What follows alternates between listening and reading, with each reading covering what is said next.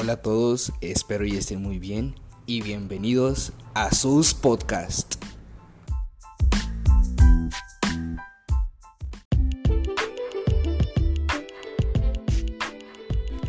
Si la vida te da limones, haces limonada. Pero si no te da limones, ¿qué haces? Te lo dejo a tu reflexión.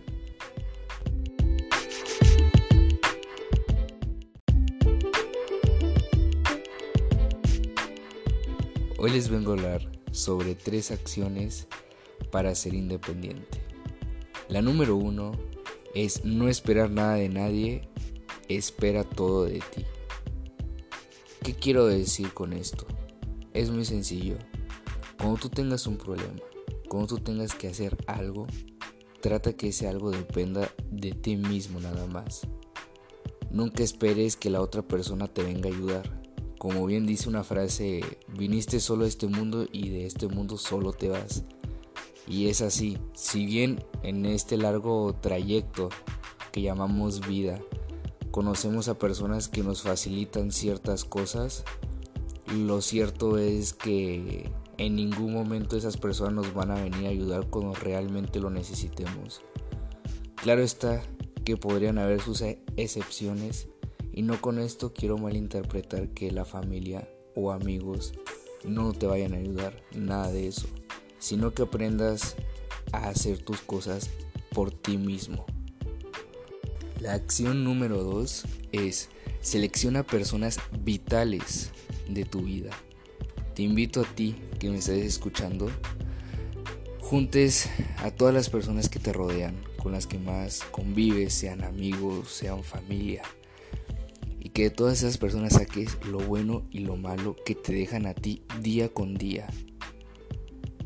Si por ejemplo tu pareja no te es lo suficiente, déjala.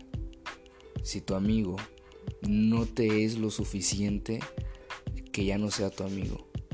Hay personas que por más tiempo que llevemos teniéndolas a un lado, nunca nos van a hacer bien.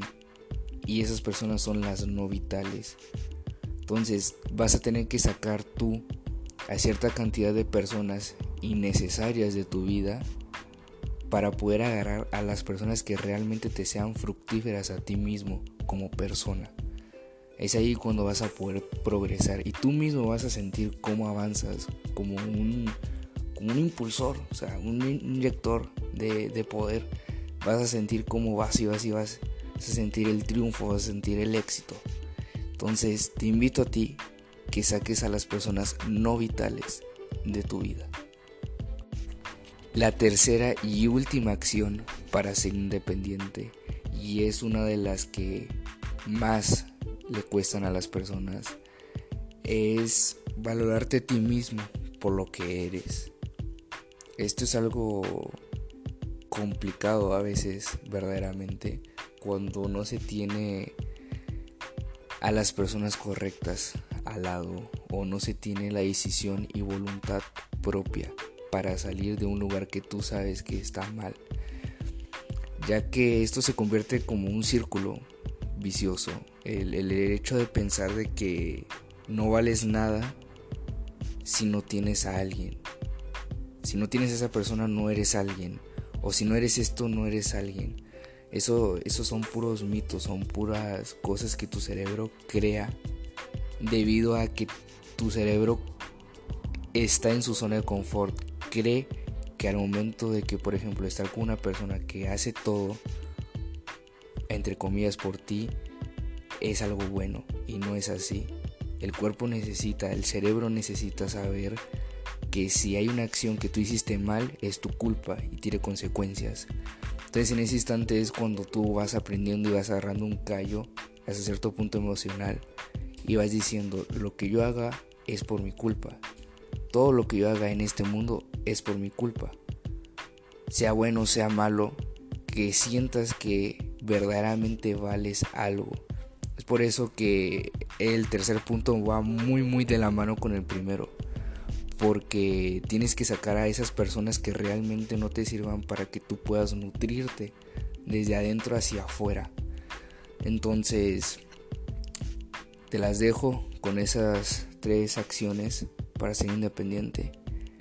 Y sé que tú puedes, sé que tú puedes, cada vez estás más cerca del éxito y, y quiero que te lo creas, quiero que todos los días te levantes con una sonrisa, quiero que todos los días te levantes con un propósito de ser.